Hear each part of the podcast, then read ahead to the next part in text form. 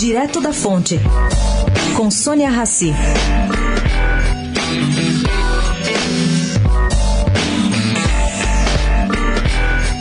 Circula em meios empresariais que a razão para Michel Temer empenhar-se tanto em candidaturas presidenciais de políticos próximos seria abrir caminho para um eventual indulto caso ele corra riscos assim que deixar o cargo. Bom, seu sucessor, nessa hipótese, faria o que fez Gerald Ford, presidente americano, que em setembro de 1974 perdoou Richard Nixon depois do caso Watergate. Impossível, gente, isso não é.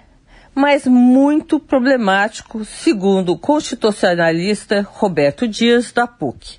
A Constituição permite isso, no artigo 84, inciso 6. Mas o custo político de tal iniciativa seria muito grande, segundo o professor. Além disso, ele lembra que o STF acaba de abrir precedente que permite aos ministros rever tais medidas se entenderem que elas constituem desvio de finalidade.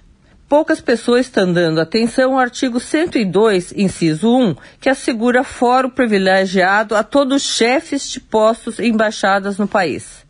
Está aí a razão do rumor segundo o qual Temer poderia, em outra alternativa, ser designado para uma embaixada lá fora, né, gente? Sônia Raci, direto da fonte, para a Rádio Eldorado.